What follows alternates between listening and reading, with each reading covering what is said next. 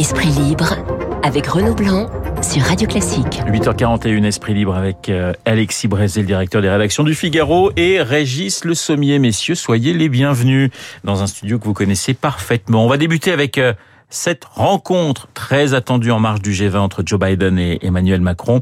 Alors je le disais avec mon invité à 8h15, euh, Gérard Haro, ancien ambassadeur de France à Washington, il y aura une jolie poignée de main, il y aura de beaux sourires, mais est-ce que ça va vraiment faire avancer les choses? Est-ce que c'est le moment où, ça y est, cette fois, la crise, la fameuse crise des sous-marins, s'est terminée, enterrée euh, derrière nous, mon cher Régis? Euh, Moi, je dirais que, bah, d'abord, c'est la première fois que Emmanuel Macron et Joe Biden se voient physiquement. Euh, ils se sont entretenus plusieurs. Il y a eu plusieurs échanges téléphoniques. Il y a eu des échanges téléphoniques. Et donc là, je pense que bon, c'est toujours mieux de se voir et d'en parler en face, face à face.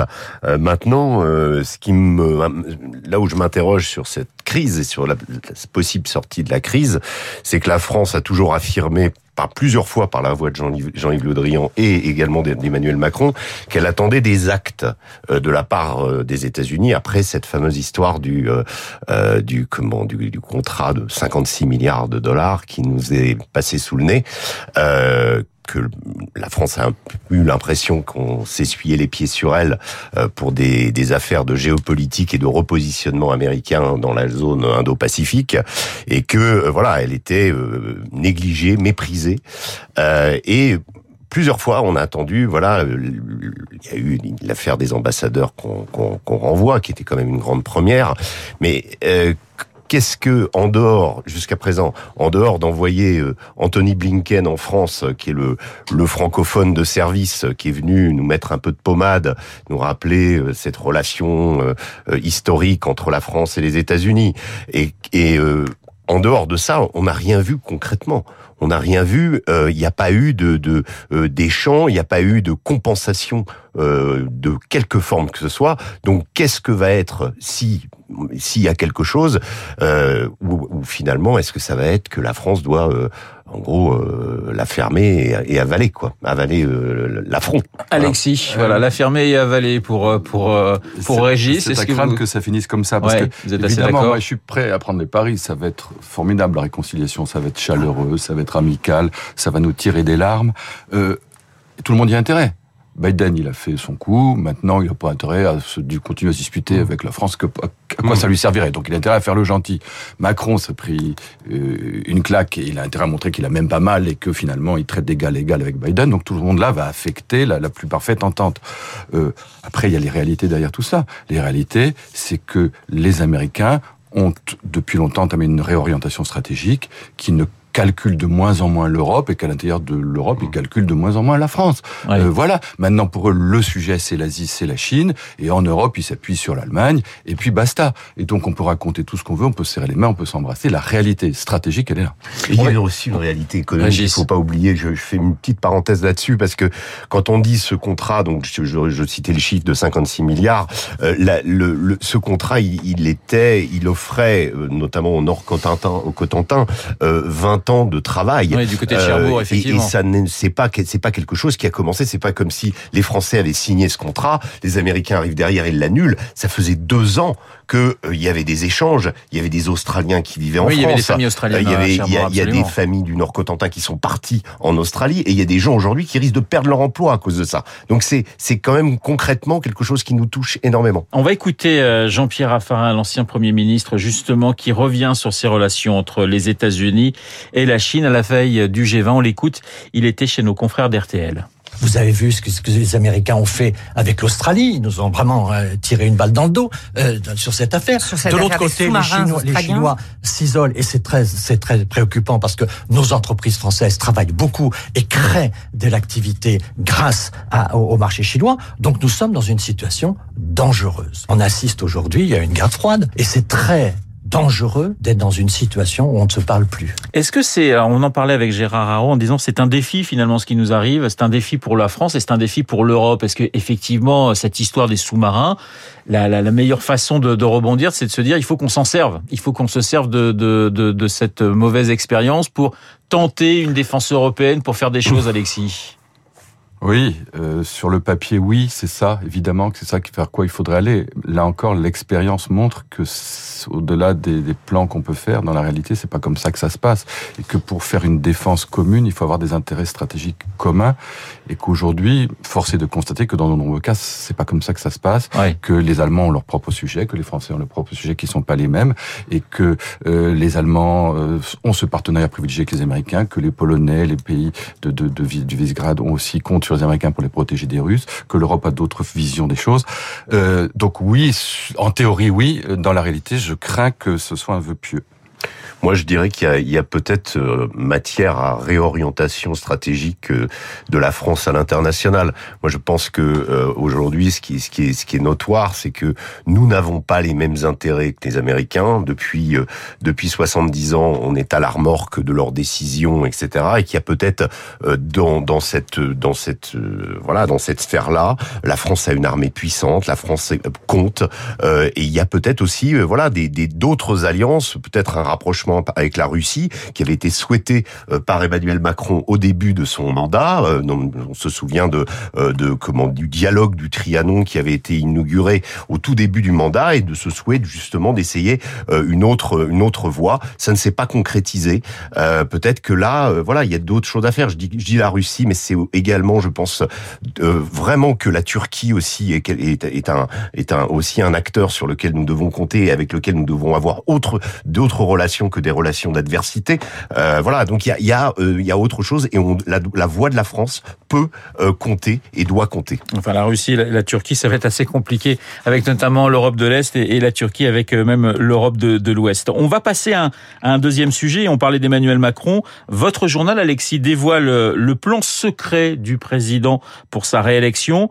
On en parlait d'ailleurs avec Arthur Bada dans son édito politique. Sa campagne, elle est, elle est, elle est lancée, on peut le dire. Ah oui, ça y est, là c'est parti. Euh, alors on le savait, on le voyait tous les jours dans ses déplacements. les, les, les milliards qu'il dépensait allègrement tous les jours, donc on avait bien compris qu'il y avait Anguille sous roche. Hein, c'était pas. Mais ce qui est vrai, c'est qu'avec ces documents sur lesquels euh, euh Arthur Berda, qui vous parlait tout à l'heure, et Charles Sapin ont mis la main, on a la comment dire la traduction organisationnelle et presque institutionnelle de ce dispositif. Le plan secret de Macron pour la campagne de, 2022, avec tout un tas de détails d'organisation par département sur les signatures. Enfin, on voit que ça y est, la machine est partie. Qu'est-ce qu'on peut en, tirer comme, comme enseignement? Il y a des choses assez intéressantes. On se rend compte, par exemple, que Macron a prévu de faire pas du tout 40 meetings comme la dernière fois, mais il va faire 5 grands meetings. C'est une campagne de président sortant, 7 grands meetings. Euh, il a d'ailleurs budgété 5 millions d'euros pour faire ces 7 grands meetings. Ça veut dire très probablement qu'il partira tard, comme tous les présidents sortants, et qu'il va faire une campagne courte et massive. Euh, D'autres indications peut-être intéressantes, c'est sur la tonalité idéologique de la campagne, le fait que le président de l'association pour la réélection d'Emmanuel Macron, euh, c'est ce qu'on raconte ce matin, c'est euh, Sébastien Lecornu un homme qui vient de la droite, euh, un élu local, euh, ça donne une idée. Le fait qu'ils doivent s'appuyer ensuite sur tout un tas de maires de, venus aussi de la droite, Bonnefond, le maire d'Angoulême, Béchu, le maire d'Angers, Valtou, le maire de Fontainebleau, il y en a plein d'autres, ça indique que la tonalité, la colonne vertébrale idéologique, ça sera plutôt le centre droit. Ce qui vu ça indique aussi que le danger c'est la droite pour bah, Vu l'état des l'état des forces, c'est pas absolument absurde. Ça risque pas forcément de plaire à l'aile gauche du, des macronistes, mais ça me paraît d'une stratégie Alors on en parlait Régis hier avec euh, avec Franz-Olivier Gisbert en disant il y a peut-être un alignement des planètes actuellement pour euh, pour Emmanuel Macron parce qu'il y a de bons chiffres euh, du côté de l'économie, un recul du, du chômage, euh, des candidats en face qui qui sont toujours aussi fracturés, divisés, enfin les partis politiques des uns et des autres. Vous avez le sentiment finalement que après une période très difficile, euh, Macron est en train de, de connaître un, une deux, un deuxième, un second alignement des, des planètes ou c'est trop tôt pour le dire? Je pense que c'est un peu tôt pour le dire parce que euh, on a aussi parlé, on a évoqué cette semaine euh, de la, question de la droitisation de, de, de, de, la France en fait et de l'électorat. Et quand on regarde euh, aujourd'hui, quand on fait l'addition de, j'en savais Dominique Régnier hier justement pour euh, on est avec un bloc national entre guillemets qui est largement au-dessus de, du score d'Emmanuel Macron euh, entre comment Marine Le Pen, Éric Zemmour, Nicolas Dupont-Aignan, vous mettez tout ça, vous avez atteignez 10 points au-dessus de Macron. Alors il y a effectivement ce qui bénéficie à une Macron, c'est la division pour le moment entre ses candidats. Euh, maintenant, on est encore euh, très loin de la campagne. Euh, voilà, on dit que, comme le disait, comme le rappelait François Hollande, c'est janvier qui, sera vraiment le, début. Pour le moment, bah, c'est il y a, y a, plein de choses qui sont dont on est en train de parler aujourd'hui qui ne seront plus vraies dans trois mois. donc alignement des planètes, mais avec un risque quand même parce que on est quand même avec un président qui a peut-être marqué par sa personnalité, mais qui n'a pas réussi à imprimer une, une portée idéologique.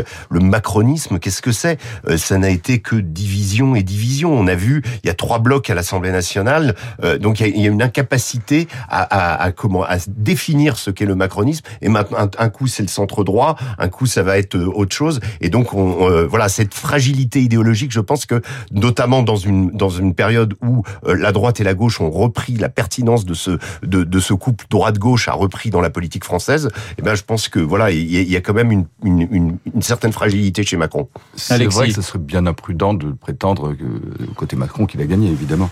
Euh, non, c'est pas ce que j'avais dit. Hein. Non, non, je vous parlais pas d'alignement actuellement, voilà, de, de choses qui. qui... Euh, il y a notamment une vraie inconnue qui, qui pèse sur la campagne de Macron, c'est quelle va être le, au fond, et ça c'est pas dans les documents qu'on publie, et, ça reste encore à définir, et c'est sans doute euh, c'est lui qui est en train de l'élaborer, c'est quel va être la, le récit de la campagne, quel va être le, le la dramatisation, l'axe dramaturgique de la campagne. Une campagne, mhm. c'est une histoire qu'on raconte aux Français. La dernière fois, c'était quoi l'histoire? C'était une promesse d'optimisme avant de, de jeunesse, de liberté, euh, la bonheur, la modernité. Il va pas nous refaire le coup. D'abord, l'époque est plus tellement à ça. Et puis, on peut pas faire la même histoire deux fois. Donc maintenant, il faut qu'il trouve un, quelque chose. Qu'est-ce qu'il va nous faire? Est-ce qu'il va nous dire je suis la raison contre les partis excessifs que sont euh, Zemmour, Le Pen, etc. C'est possible. En même temps, la raison, c'est pas absolument enthousiasmant. La raison, bon, c'est nécessaire, mais ça fait pas rêver. Est-ce qu'il va dire je suis la liberté contre les illibéraux? C'est un axe, il pourrait jouer ça aussi. En même temps, la, la, la gestion de la crise sanitaire ne plaide pas exactement en faveur d'un libéralisme absolu. Euh, Est-ce qu'il va dire je suis le moderne, enfin le, moderne contre les, les, les anciens, les Enfin, il y a tout ça qui reste aujourd'hui à définir et mmh. de tout. C'est en fonction effectivement de la, situation que vous décrivez qu'il va falloir trouver l'axe, le, le grand récit. Mmh. je, je rajouterais qu'on passe à la COP 26. quelque chose de très intéressant dans la publication de ces documents, euh, c'est que donc voilà le plan de, le plan de bataille de Macron et on s'aperçoit qu'il y a un autre candidat qui est Éric Zemmour qui lui pense déjà aux législatives aussi, pense à faire un parti, etc. Et on imagine que derrière lui il y a toute une une il y a, des petites mains qui s'agitent, etc. et qui préparent euh, un plan de campagne. Et ces deux candidats ne sont pas encore candidats.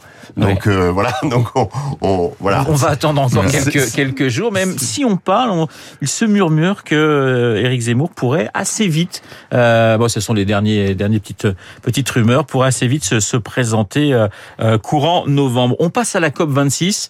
Euh, je vois la une des Échos, climat, un sommet à, à qui tout double?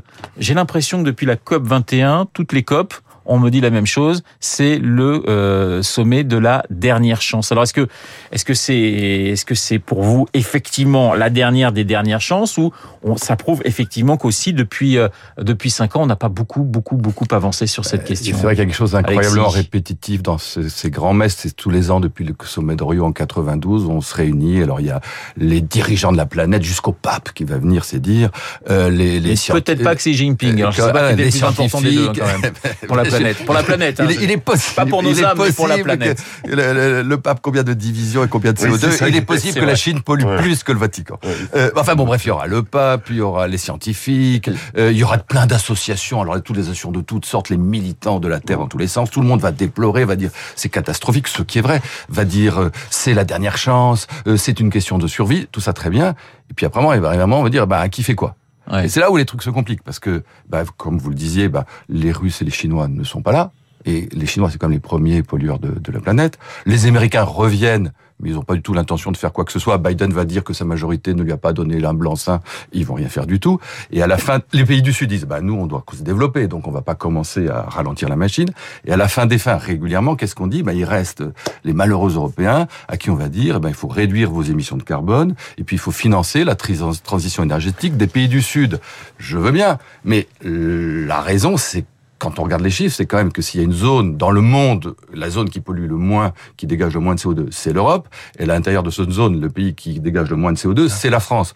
Donc si à la fin des fins, on nous explique que c'est l'Europe qui doit à nouveau faire des efforts et la France qui doit à nouveau faire des efforts pour donner le bon exemple franchement, depuis le temps, si ça marchait de donner le bon exemple, ça saurait. Si à la fin des fins, c'est ça, je suis pas sûr, un, que le, le, la lutte contre le réchauffement climatique aura considérablement avancé. Et je suis pas sûr que pour nous, Français, soit une si bonne affaire que ça. Voilà. Régis, il nous reste 30 il y a Quand même, euh, pour, pour vraiment résumer, il y, a, il y, a, quand même le retour des Américains parce que la dernière fois, il y avait eu quand même un espoir. Euh, on se souvient de la COP 21. Il y avait eu, voilà, on, on s'y met tous, etc. Même si euh, c'était des promesses. Mais ce qu'il y a eu après, c'est le tremblement de terre, le retrait des Américains. Avec Trump. C'était la première décision de Trump en, en politique internationale. C'est ce retrait, euh, bon, qui a été suivi par d'autres euh, catastrophes entre guillemets, mais mais mais là, euh, les Américains sont mieux disposés. Et bon, donc on peut imaginer un bis repetita de la COP 21, peut-être avec une prise de conscience. Moi, je serais un petit peu plus optimiste parce que euh, bon, le, les, thématiques euh, euh, climatiques ont quand même